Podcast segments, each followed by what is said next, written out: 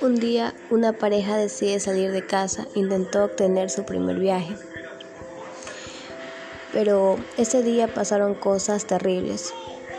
Primero, en el vehículo en el que iban, les intentaron robar.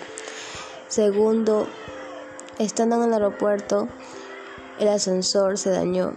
Y por último, en el avión que iban viajando, se estrelló. Al parecer, ambos estaban con vida, pero uno más herido que otro. Los rescatistas no llegaron a tiempo. La chica perdía mucha sangre. El chico tenía una fractura en su pierna, no podía moverse, tenía mucho dolor y no sabía cómo encontrar a la chica.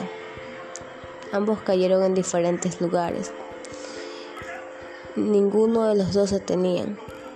Había mucha gente muerta, heridos. Incluso hubo una explosión minutos después. Pasó la noche, empezó a llover, los rescatistas buscando el avión y buscando a todos los pasajeros, se habían heridos, se habían muertos y lo demás. Pasó casi una semana.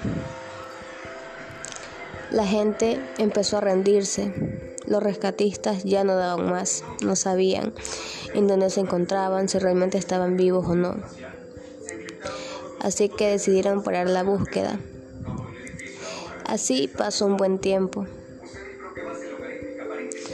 Un día, la chica despierta y se da cuenta de que está en una casa muy humilde de caña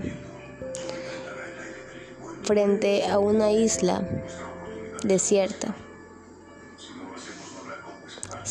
Se despierta asustada, mira los alrededores, no encuentra más que simplemente una chocita y pura vegetación y el mar. Se empieza a preocupar. Al rato llegan los dueños, unos pescadores muy humildes que las rescataron y le preguntaban cómo se llamaba, de dónde era y lamentablemente ella no lo recordaba, todo producto del accidente. Minutos después ella decide salir a caminar para ver si así podía recordar quién era, dónde estaba, quiénes eran y qué hacía ella ahí y por qué ocurrió aquello. Por el otro lado, el chico quedó inválido.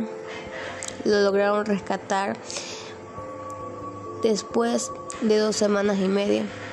Estaba en un hospital internado, pero producto a la pérdida de su pierna,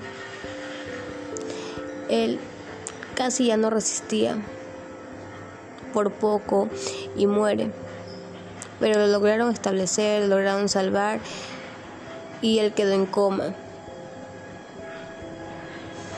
Así pasó un año y ella seguía sin recordar. No recordaba absolutamente nada. Después de un tiempo, la gente de allí salió en botes a un pequeño pueblito cercano de la isla por casualidad de la vida, pasaron por un restaurante y allí pudieron ver las noticias en el cual buscaban a la chica, que solamente ella podía ayudar al chico que estaba en coma, ya que eran pareja. Entonces, uno se miró al otro y se preguntaban qué hacer, si deberían de decirle a la chica, si deberían de traerla o llevarla a algún lugar donde pudiera andar con la búsqueda de ella. Incluso ofrecían recompensa. El uno dijo, ¿será bueno de devolverla? El otro le dijo, pero ¿qué hay de la recompensa? ¿Será que nos van a dar todo lo que dicen ahí? ¿Todo eso será verdad o simplemente la están buscando porque quizás es de plata? Después de tanto pensar, decidieron ir por ella. Ella no quería irse de allí porque no sabía quién era, seguía aterrada por lo que le podía pasar después. Incluso después de un tiempo eh, decidió salir y se quedó en la orilla del mar, con una mirada perdida en la inmensidad del mar. Sus lágrimas recorrían todo su rostro. Luego de haberlo pensado, ella dijo que está bien, que quería salir de ahí, quería recuperar su pasado, su tiempo, su gente. Entonces ellos fueron, llamaron al número que aparecía en la televisión, se comunicaron con un señor, dieron con la policía y ellos dijeron que no se mueva de allí, de donde estaban, porque iban a mandar recatistas para rescatarla a ella y que no se preocuparan por la recompensa, aunque deberían de dar ellos su declaración de cómo es que dieron con ella y por qué la han tenido oculta durante tanto tiempo.